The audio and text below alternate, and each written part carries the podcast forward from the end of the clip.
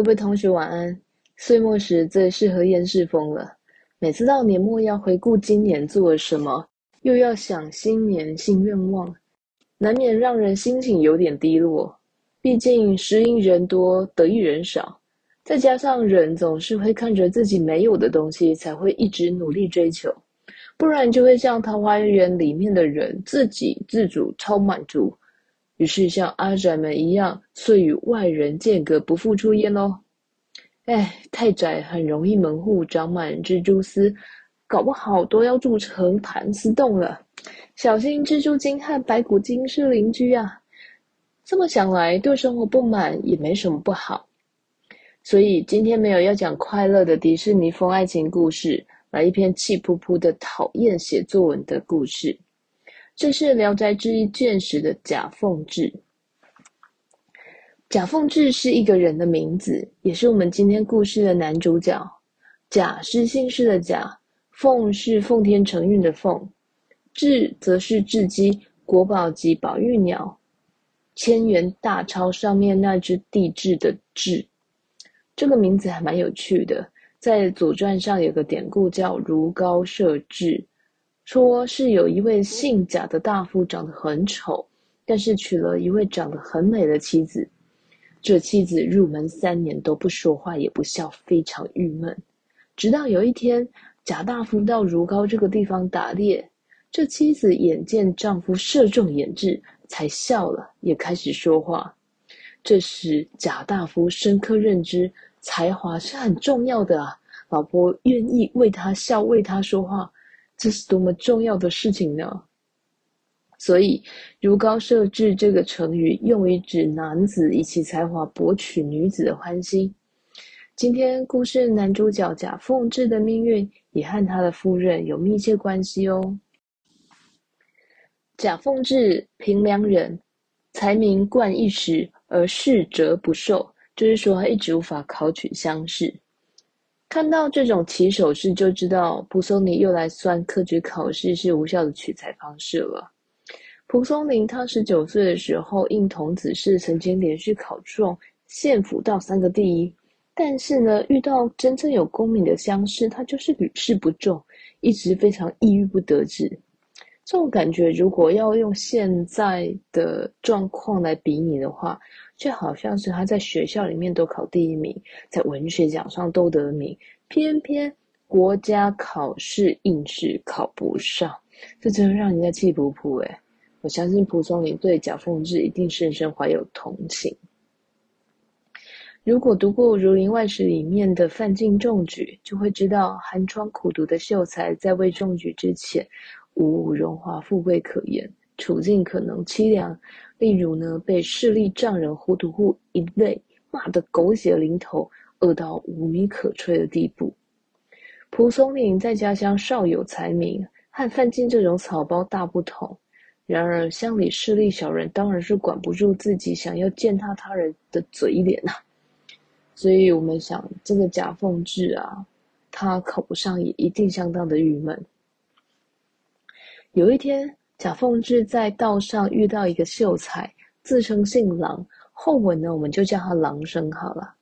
《聊斋》在这里形容这一位郎生呢，风格洒然，谈言为重，意指他风度潇洒，言谈含蓄委婉而能切中事理。这个谈言为重词出自于《史记》的《滑稽列传》，说谈言为重亦可以解分。《滑稽列传》里面的人大多是正向人物，不是讨好君主的佞臣哦。他们靠着搞笑的方式来进行劝谏的大义，所以说他们的言谈隐约委婉，但切中事理。这位郎生在故事里面很重要，他有点类似《滑稽列传》里面的人，用潇洒的态度、谈言为重的方式，左右了贾凤志的命运。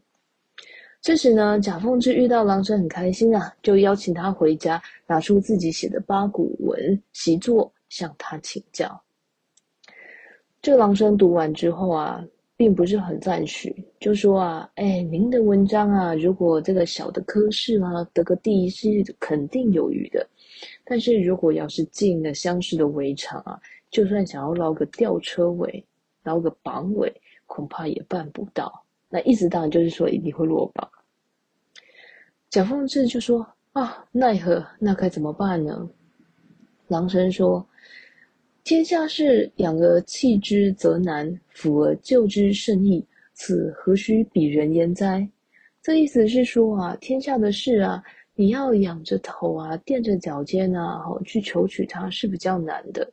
但是你要是低下头去辅救它，是容易得多。这个道理还需要我说吗？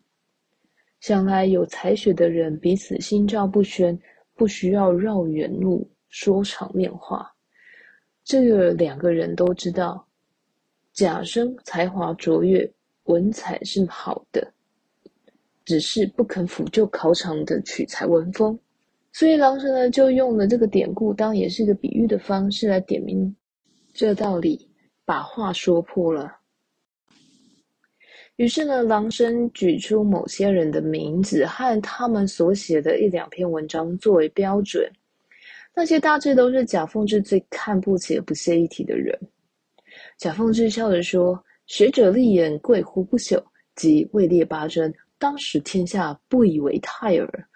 这句话的意思是说啊，学者来写文章，要像古人所说的，达到立德、立言、立功三不朽中的立言。就算因此而得到功名，并且享受王者般高规格饮食八珍的待遇，也当时天下人认为，哦，这并不算是骄奢过分的待遇哦。接下来，贾凤志继续说。如果用那样低劣的文章来猎取功名，即使登上显贵的台阁、宰府高位，那这仍然是低贱的事。在这里，我们完全充分感受到，有才华的人偶包真的很重，对自己的写作有极高道德要求。郎生回应他说：“不然，文章虽美，见则浮传。”君欲报卷以终也，则已；不然，连内诸官皆以此等物事敬神，恐不能因阅君文，令患一副眼睛费长也。意思是说啊，事情啊，不如假设你所想的。有的人文章虽然写得好，但是由于地位很低贱啊，文章是不能流传下去的。这要是换句话说，大概是。你怕烂文章坏了你的名声，但前提是你要有够大的名声，才需要担心被毁坏。要有偶包呢，就要确定自己是个粉丝破万的偶像，再来说好了。聪明人说话大概是很委婉的，不像我们一般人说话难听又刻薄。郎生是说啊，贾生啊，你若是爱惜自己的文章，愿意默默终老，那也就罢了；否则那些主考官们都靠这等货色爬上官场，恐怕不会因为你的文章就换上另外一副眼睛和肺肠。贾生听了之后呢，保持沉默，无言以对啦。郎生于是起身笑着说：“嗯，年轻气盛啊。”于是告辞走人啦。这一年秋天入围，再度的被触落，贾凤志郁郁不得志，常常想着这个郎生说的话，于是他就把之前郎生所指示的文章拿来勉强读着读着，还没读完一篇呢，就昏昏欲睡，内心更加的慌张啊，不知道该怎么办。又过了三年，对，这个三年才考一次乡试，真的很要命，对不对？围场将近了。狼生突然又出现了，两个人见面非常非常开心。狼生呢，这时候拿出一个可怕的东西，那就是他替贾生出了七道模拟考题、啊，要叫贾生来写。天哪，是哪一种好朋友？这么久不面，带给你的礼物竟然是模拟考考卷呢？好，这时候呢，贾生还真的就是乖乖写了。隔天呢。郎生又来了，把他文章拿来看一看，觉得不行，叫他重写。写完了再看，又骂他说：“哦，不行，这样真的不行。”哎，牛也有三分牛脾气是吧？这时候呢，贾生呢，哈，就有一点开玩笑的意味，戏谑的在这一些被瞧不上的卷子中，搜集里面最腐烂、最冗杂、最不能见人的烂句子，把它连缀成文，就等着狼生来要要给他看。这时狼生笑了，很开心。哎，You got it，你得之一呀！就叫贾生熟记，很认真的嘱咐他，千万不要忘记了。这时候贾生就笑着说：“哎呀，我老实跟你说，此言不由衷，转瞬即去啊！我真的这言不由衷哈，我转头就忘了，这不可能记住的。便受假处，不能复一只眼。你就算鞭打我，我也记不起来了。”这时候呢，郎生坐在书桌。叫贾生勉强他好，自己把这篇文章念一遍，然后呢，叫贾生露出他的背后，郎生就用笔来写上去。诶，这是很奇怪，对不对？这写小抄写在背后是要背后长眼睛去看吗？然后呢，他就跟贾生说。哎，这样就已经够了。你书就是可以束之高阁，都不用看了。结果呢？哎，贾生一看这些，这个背上的书写字迹，竟然洗不了，深入了肌理，这就奇了。这这比刺青还灵啊！等到了贾生到了考场之中，超奇妙的事情发生了。那七题。作文题目全中了，无一遗漏。然后呢，贾生试着回想自己其他的拟作，完全记不起来，只有那一篇他乱写、乱连缀的游戏文字历历在心。可是他拿着笔，啊，觉得这实在是太羞耻了，好歹改一点点吧。他欲少窜意。可是再怎么样颠倒苦思，竟然完全变不了一个字。这时太阳已经要西坠了，时间要到了，他没办法，只好把那历历在心的那篇文字直接就抄录出来。郎生在外面等他，已经等很久了，问他：“哎，你怎么弄得这么慢呢？”贾生很老实的告诉他。哦，我我真的是我忍了很久，到最后没办法，我还是照样写出来了，而且恳求他把后面这个东西擦掉。这时候呢，再检查看看，哈哈，哪还有字迹呢？早就已经磨灭了。贾生这时在回忆场中之吻，恍如隔世，这实在是很奇妙。当然，这么多年的国文老师啊，看到这一段，我就想到。对于改作文这件事情，我颇有心得。不过呢，这个心得不是要拿来让同学什么会考六级分啊、国学 A 加的啊，不是这样子的。有这种期待的话，可能现在就是梦醒时分，请出门左转，会有国王的服务人员为您带路。谢谢。说到我的心得这件事情啊，就要从几年前。高中考大学的国文考试分成两节考，这个时间点来说，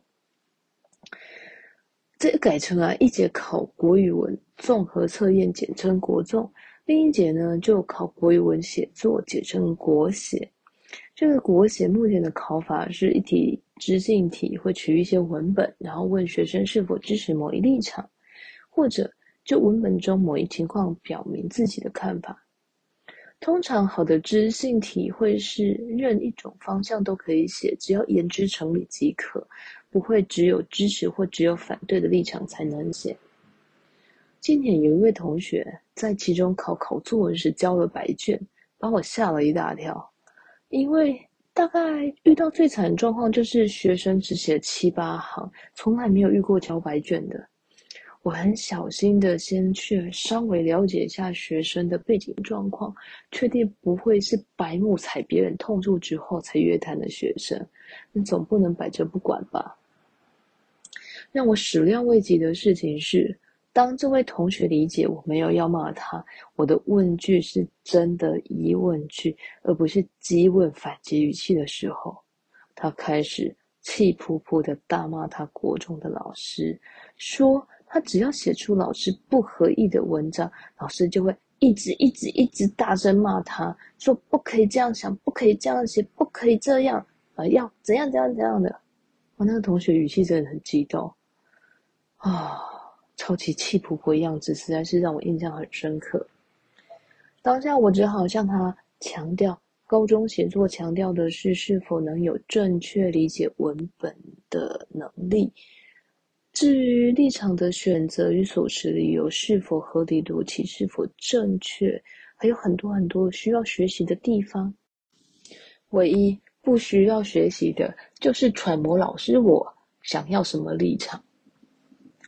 可能到后来看到，如果我选的同学范文都是正方，我自己的写的范文就会是反方，反之亦然。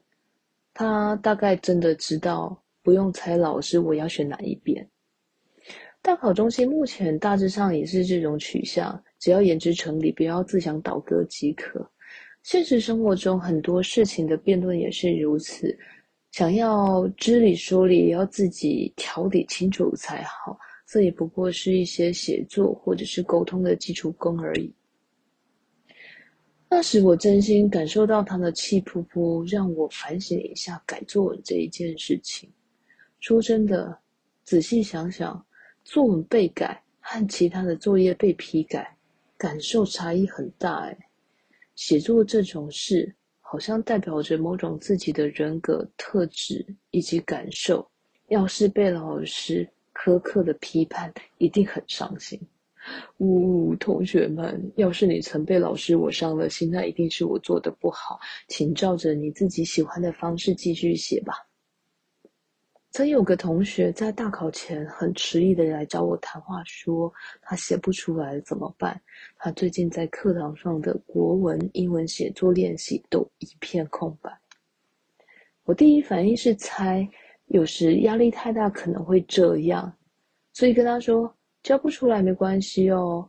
我告诉他，他的写作实力已经在 A 级了，现在离大考这么近，慢慢调试，不强求比较健康。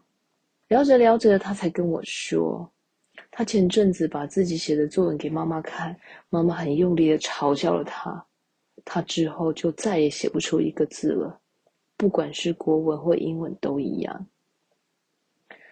嗯，我只能说，为人尊亲和为人师长，有时候真的要很注意，理解他人和被人理解，其实是一辈子的功课。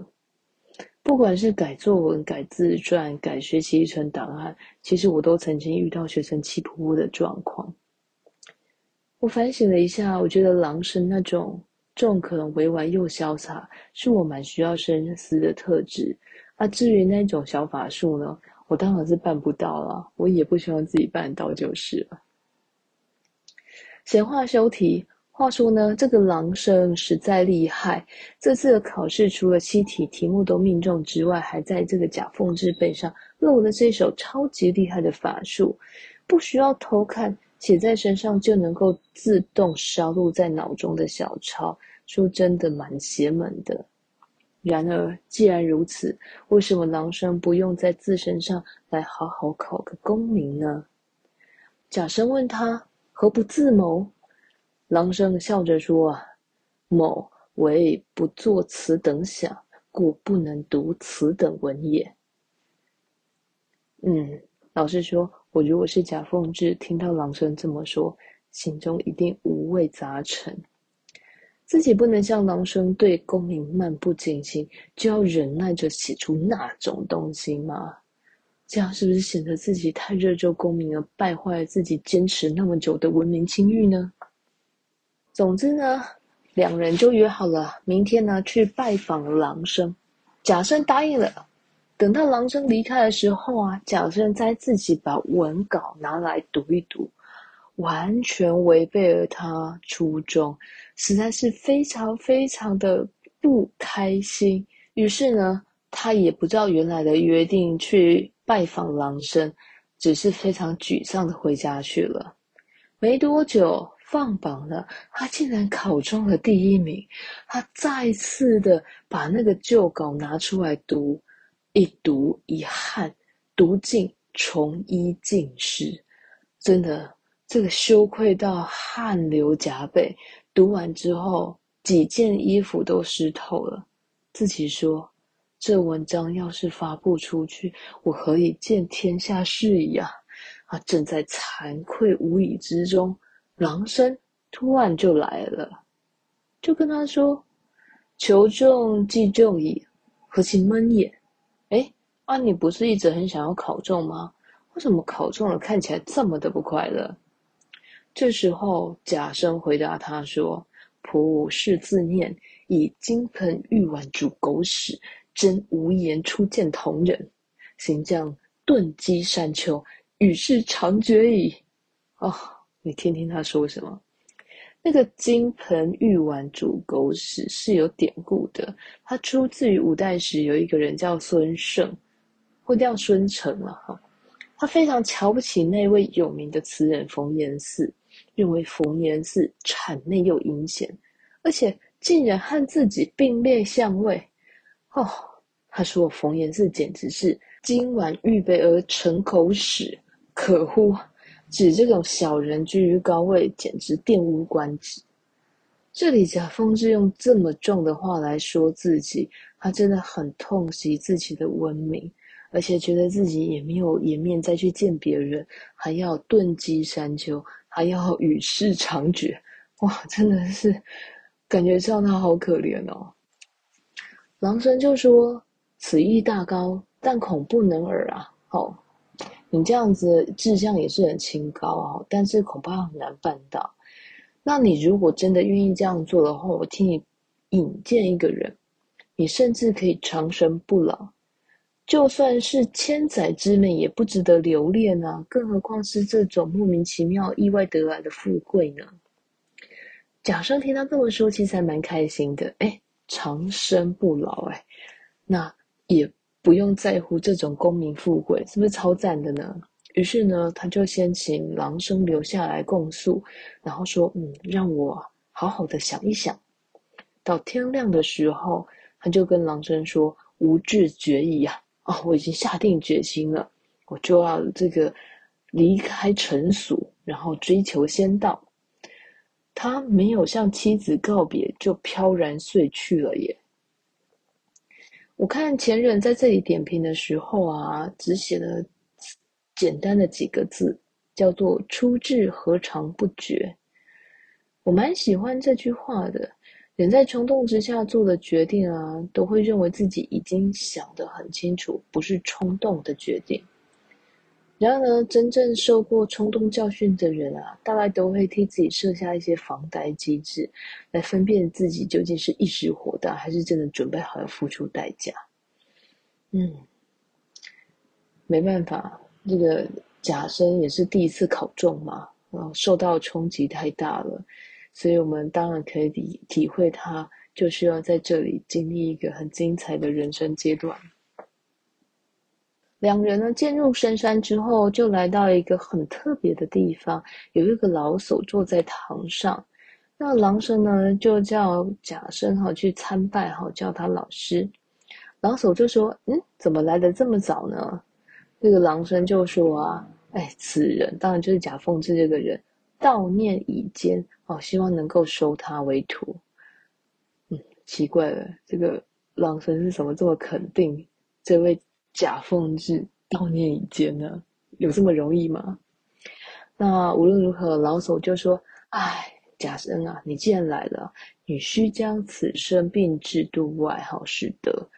哎，要把此生置之度外，对人来讲，从来不是一件容易的事情。”自古以来，蛮多故事都会讲到这一种以肉身炼仙丹的故事。嗯，有机会再来讲一下我蛮喜欢的杜子春，好吗？那总而言之，我们先看跟这个版本。好，假设呢就很认真的听从了这个老手的吩咐，哈，唯唯听命。郎生呢就送贾凤志到一个院落，替他安排了寝处之处，而且还放了一些食物给他，才离开。看起来这个房子啊，还蛮干净整洁的，哦，就只有一阶一榻。假设呢，脱下了鞋子，登上了这个床榻。这时候月光明朗。他有一点饿，就把这个东西拿来吃，嗯，干而易饱。我觉得这个东西啊，真是让我非常的羡慕啊。如果东西只要吃一点点，但是很美味，当神仙真的是还蛮不错的，对不对？不过听说神仙都是要，嗯，不饮不食，呼吸吸收日月精华，嗯，这也蛮好的啦，其实。好，总而言之呢，这个贾生呢就想说，诶，郎生应该会再来看我吧？可是呢，做久一点声音也没有，只觉得清香满室，然后自己的五脏六腑空明，脉络皆可直数。哇，这自己照 X 光啊，透明的。那当然，这都是一种很仙气的写法，读起来也蛮令人羡慕的。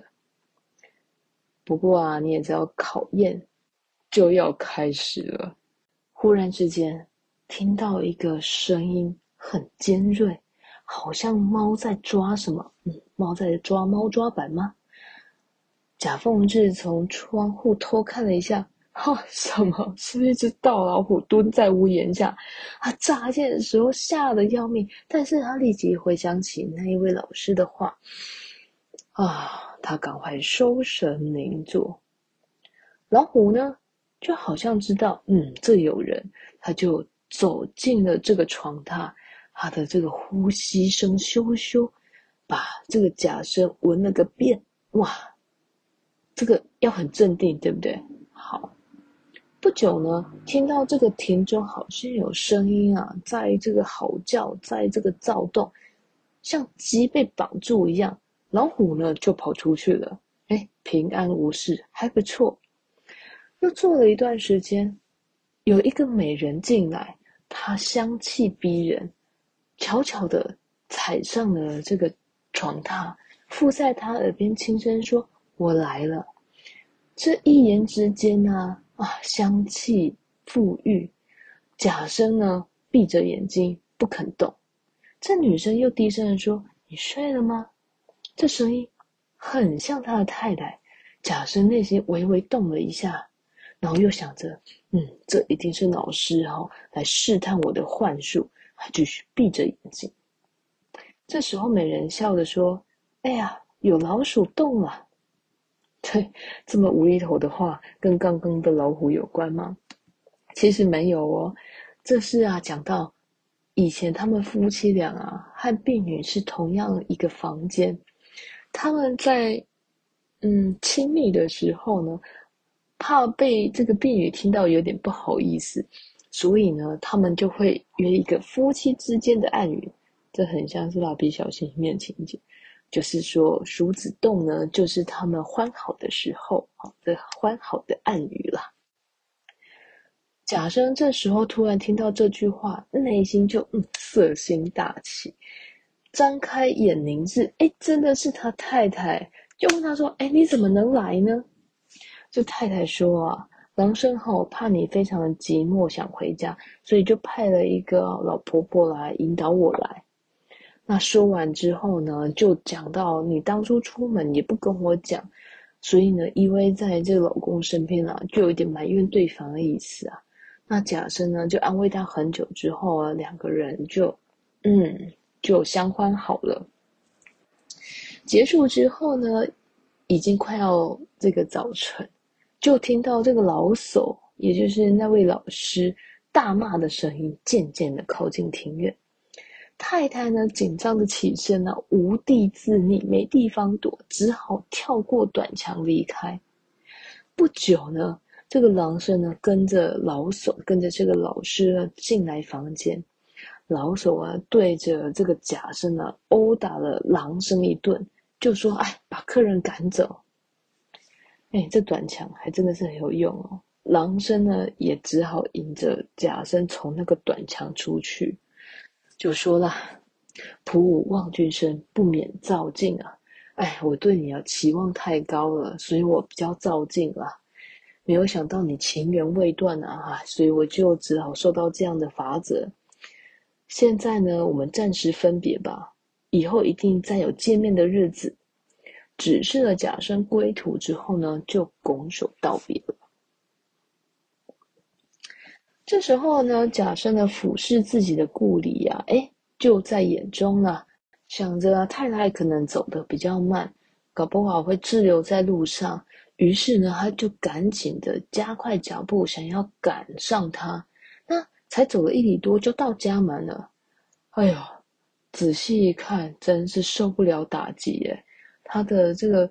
房子啊，墙啊，零落，旧景全非，而且村中的老幼竟然他没有一个认识的，他心里非常的害意啊，就想到那个古早古早的典故，就是这个刘成阮照从天台山回来之后的情景，竟然已经是七世孙了，这个刘承阮造真的是有够惨的，所以啊，这时候假生啊，其实非常非常的害怕。该不会，他就不敢入门，在对门呢休息一下，坐在那边。很久之后，看到一个老翁啊，拖着杖走出来。贾生向他行礼说：“哎，请问这个贾贾贾贾某，讲自己名字好怪啊！这贾凤这家是在哪里啊？”老翁呢就指着对门，嘿，没错，就是贾生家，指着那个门户说。哎，就是这里呀、啊！你是要问骑士吗？我都知道啊。相传呢，这个贾公啊，听到了自己啊的捷报，金榜题名了，竟然立即隐遁山林。那时候他的小孩才七八岁。后来到了这个小孩十四五岁的时候，这个妈妈突然大睡不醒。儿子还活着的时候啊，寒暑还会替妈妈换衣服啊。等到呢，儿子死了，到孙子辈的时候很穷啊，所以房子都拆毁了，只剩下用木架、草席啊，把这个妈妈好盖着。一个月前，这个妈妈这个夫人突然醒来，哎，屈指一算，他已经睡了百年了。哇，天哪！远近啊，听闻这样的异事，大家都来看啊。近日呢，就比较少了。贾生突然明白发生了什么事情，就跟他说：“老先生，你不知道贾凤志就是我啊！”这老先生超级惊骇的，赶快跑回去家中禀告这件事情。老实说，这里的时间感让我好困惑哦。如果贾凤志进入神仙洞府之后，时光才开始扭曲拉长。那个夜晚在人间呢，是百余年的时光，也就是说，他坐上床榻吃东西，遇到老虎，大概人间就过了七年，然后他太太就出现了，对不对？奇怪的是，在洞府中，夫妻再次相遇，太太没有先骂他死鬼，七年没消息，我觉得这个好像不太合理，而且而且。这夫妻一聊啊，就 聊到天亮，这是人间百余年的时间，真的很会聊天对吧？超适合唱这个郭富城的《对你爱爱爱不完》。嗯，不过啦，如果来认真算一下，天亮时太太从短墙跳出去，然后发生的事件就是狼生被殴打后，贾凤志跟着从短墙出去。这中间是人间一个月的时间，假设在洞府中，这是五分钟，那就是五分钟时间等于人间一个月，那一小时就等于人间一年。如果一个晚上从晚上五点算到隔天五点，把它当十小时的话，哇，那就是一百年耶！是不是也算很靠近啦？真的很像在看《星际效应》那个《Interstellar》。想成仙的人，我看你先看一下这部电影，再考虑看看哦。从天上来到人间，这日子是要怎么过呢？这人间状况是啊，他们的长孙已经死了，次孙呢叫做祥，他已经五十几岁了。他认为呢，这个假生啊，看起来这么样年轻，就一定该。不是真的吧？应该是大家遇到这种事情来开玩笑之类的。没多久，夫人跑出来，哦，没问题，就看清楚了，没错，正是这个贾凤志本人啊的夫人哭得双涕泪流满面啊，就说啊，赶快带我走，我们赶快离开这里啊！说真的，想到这位夫人一觉醒来，发现自己被弃置在木架上草席下，已经百年过去，人事全非，是人都会整个吓烂，然后还要被当成怪物一般参访个没完。他当下看到贾凤志，完全能够体会他处境的人，哭个乱七八糟，绝对可以理解的。没办法，这个天上谪仙嘛，虽然是只是半个仙，还是得在人间住下来。这时候呢，房屋破败，没有屋宇可住，只好呢进入了这些孙子辈的屋舍。大小男妇呢，大家来走在他旁边啊，都是那个曾孙、玄孙辈的，哇，让他应该很难过的点是，这些子孙辈呢，都是漏裂少闻，可想而知啊，如果家境破败的话，是没有什么资本可以受教育的。他的长孙父呢，叫吴氏，还替他准备了一些粗饭和酒。让自己的少子和媳妇和自己同事把房间让出来给这个祖姑翁来住。其实呢，可以看得出来这一份心意啦。但是呢，这个贾凤志进入房舍之中啊，只感觉到那一种烟尘味啊、小孩子便秘的味道啊，杂气熏人。住了几天呢、啊，就非常的懊悔。你想想看啊，这个再从仙境下来这样子。实在是天上人间差太多哈。然后呢，这个两孙家的分工饮食啊，哈，调任尤乖。也就是说，这个饮食呢，其实让贾凤志非常的不满意。除了从仙境中坠入凡尘本来就很令人不满之外，更不要说这还有贫穷的滋味呢。乡里中呢，因为贾凤志啊。刚回到乡里里面来，所以大家常常招他去喝酒宴饮。可是夫人却常常吃不饱。这一位孙媳妇吴氏呢，是一个有教养的人家的女孩子，所以呢，她还是很尽心尽力的去侍奉了这一对祖姑翁。可是呢，那次子家哈，那个五十几岁的祥家呢，就几奉荐书，甚至呢呼而与之。这呼而与之啊，在孟子的时候啊，哈，用的是哈大呼小叫的哈，把食物丢过来，那种态度是给乞丐的。贾凤志非常生气，就带着夫人离开啊，设帐在东里。设帐呢，就是他去教书啊，他就跟夫人说：“啊，我实在是很后悔这一次回来，但是已经来不及了，没办法，我就再重操旧业吧。假使呢。”我已经不再在乎那一种考功名，然后言不由衷的羞耻。富贵其实不难得到。住了一年多，他的孙媳妇吴氏还会常常的馈赠食物，但是呢，这个次孙呢，祥父子呢，就完全不闻不问了。这一年他去考试呢，就进入了县学。那县议呢，看中他的文章。厚厚的馈赠了他，因此呢，他的家境就比较宽裕了。这时，他的次孙才稍稍来亲近他。哎，这五十几岁的孙子可以和范进的岳父比美。贾凤志把他叫进来啊，算一算之前耗费他的钱啊，全部还给他，就叫他滚。而且呢，自己买了新房子，把这个长孙吴氏，然后因为这个长孙媳妇。对他蛮好的，找他来一起共居。那这个吴氏呢，有两个小孩，大的呢让他留守就业，老二呢感觉上比较聪明，就和自己的学生一起学习。贾凤志从山中回来之后，心思非常的明澈。不久呢，他就连结登上了进士第，才几年就以侍御的身份出巡两镇，声名非常的显赫。歌舞楼台一时成盛，哇！这个人生啊，从极穷攀升到巅峰也是很快呢。贾生呢，为人非常的耿直，不避权贵，所以呢，朝中一些大官员就想要重伤他。贾生呢，屡次呢想要退休啊，可是皇上又不准。没想到祸事就发生了。话说啊，那个不孝的次孙呢，他的六子都是无赖。贾生呢，虽然哦不齿他们呢，而且排斥他们，但是呢，他们对外还是宣称自己哈是贾家的子弟，作威作福啊，甚至呢去霸占人家田宅，大家都很讨厌他们。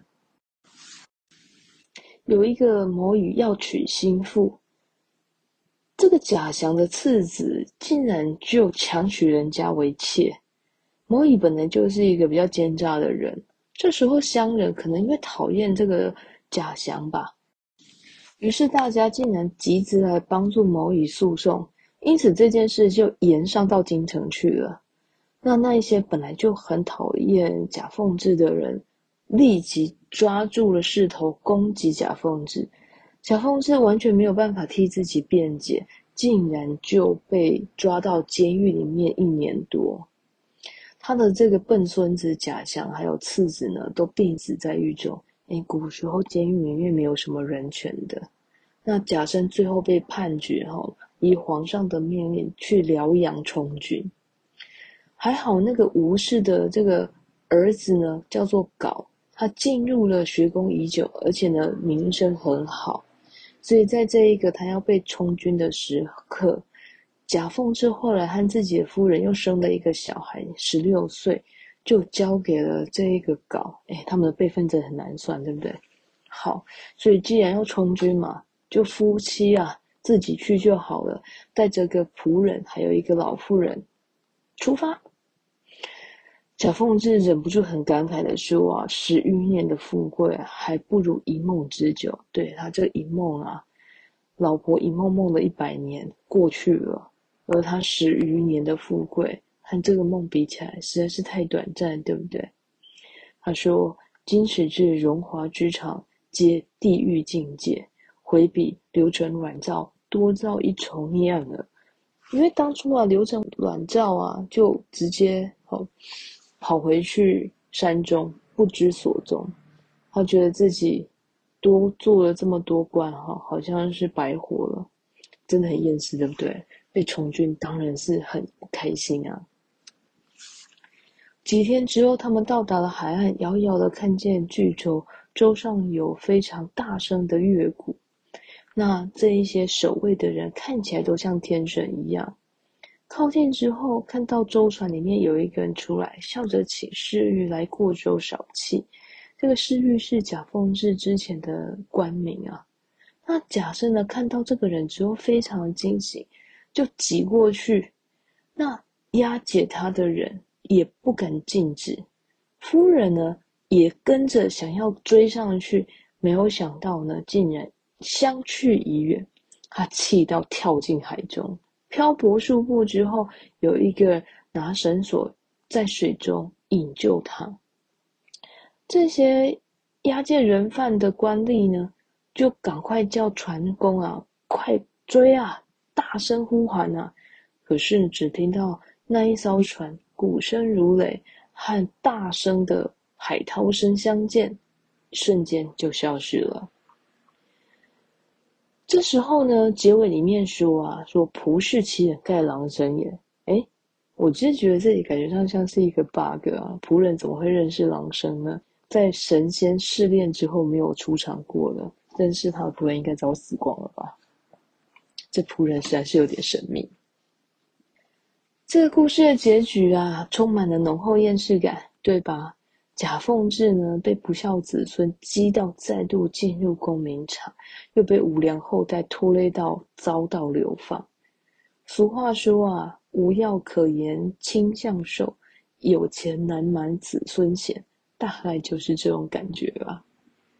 最后，他选择跳上仙人来接引的船，这实在是一个蛮令人悲伤的结局。不过，我个人觉得很不行的一个环节是，贾凤志再次丢下老婆不管，老婆气到跳海才又被救上去。古时候的女人真的很艰难，选项并不多耶。话说这个故事让我觉得很像人生的历程。小时候觉得读书很苦，常常气噗噗，觉得为什么要学这个学那个，读这个读那个的。有些人比较早会明白，读书这种事只是读书，考试这种事也只是考试，和自尊、人格、生命意义、价值一类的事无关。有些人比较洒脱，认为读书不是自己的专长，早点离开这个战场，像虬兰克一样在新天地称王比较快活。但是呢，我相信很多人跟我一样，小时候读书很苦，花了很多心力在上面，好不容易有个交代，领了毕业证书。却发现离开校园之后，人生的规则更难理解。像贾凤志经历仙人的试炼后，抛开文章名声的偶包，考试就变得很容易。然而进入名利场后，人生的难题也不是当初郎生那一句“天下事，养而弃之则难，抚而救之甚易”可以解决的。选择举世皆浊我独清，还是随俗浮沉，都不保证有平安的一生。后者看似安全一点的选择，其实被抓去当替死鬼的例子也很多。我想，如果有机会活到老，用岁月换取经验，也许会有突破的机会。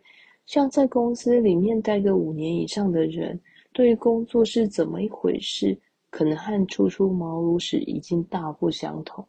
它有点像全年之前那个汤圆广告，搓来搓去，把自己搓得很圆。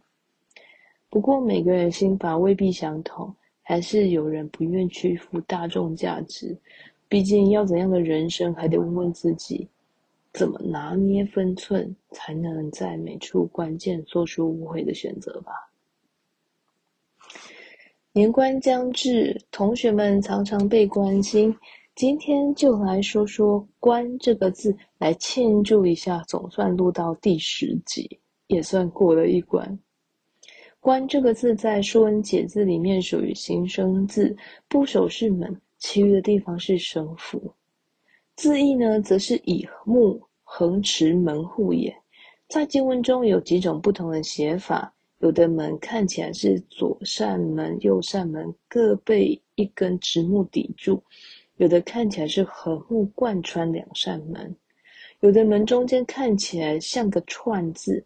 大概是每地的造门样式不同，“关”这个字也因此显得奥妙无比。关既有显而易见的闭锁之意，也有了牵涉联系的意思，例如事关紧要，关心则乱。话说回来啊，之前讲第五集胡四娘的时候，说到秦始皇的老妈有个情夫叫做嫪毐，他们是怎么认识的呢？其实啊，秦始皇的老妈赵姬或朱姬本人呢，本来就是吕不韦的女人。在《史记·吕不韦列传》中记载啊，子楚去吕不韦家中喝酒时，看到朱姬，就向他要这个女人。吕不韦本来觉得很生气，但想到自己孤注一掷投资子楚，要扶立他为秦王，都已经加码到快破产，再多送一个女人也无所谓了。等子楚即位后。却谜样的，才三年就在这个青壮之际早死。这位朱姬身为太后，又一直找吕不韦聊天。吕不韦担心秦王政虽然这时上年幼，再大一点就会发现事情并不是盖棉被纯聊天，这祸患滔天，是很可怕。于是他找了一个很特别的人，《史记》是这么写的。乃私求大阴人嫪毐以为舍人，时纵昌乐，使毐以其因关同伦而行，令太后闻之，以旦太后。嗯，简单来说就是让嫪毐在 party 上表演，用四处关同伦走路。这“关”字呢，就是串或穿的意思。从原本字义应该很好理解吧？就是 串着同轮走路。古时候的同伦哦，有小型但是比较重的，像《庄子》里面讲一个斫轮老手，那斫轮呢，就是把一片木头尽量砍削削整为圆形。也有那一种大型有车辅有车毂的那种车轮，像荀子《劝学》说的“木直重绳，柔以为轮”。那是把直挺挺的木板用柔的方式掰弯，变成超圆滑的车轮。先行时的木质车轮早已经朽烂，可以参考秦始皇陵墓出土的一号、二号铜马车。虽说它出土的样子是真实大小的二分之一。不过呢，注意一下马和车轮的比例，大家就会知道那个车轮看起来不容小觑。当然，我不会知道他当初表演的车轮到底是什么样子啊。可是这个夸张的表演很快就吸引太后的注意力。后来呢，就是吕不韦和太后合谋，把嫪毐弄成假探监，送进宫中喽。关这个字是不是很奥妙呢？别人的关心，有时是关怀真心，有的是关锁人心，有的是一箭穿心的那一种关心。分辨清楚就好，毕竟我们关不了别人的嘴。但有时如果遇到那种三合一的关系，实在是让人无奈又不开心诶。那么这时呢，我们最好先深呼吸，缓和一下，借用我最近在网络上看到的一句话。在心里想过一次，来试试看。这句话就是：天底下只有两件事，一件事关你屁事，另一件事关我屁事。这样想过一遍，是不是觉得舒坦多了呢？祝福各位同学新年快乐！文控关心你的睡眠，晚安，做个好梦。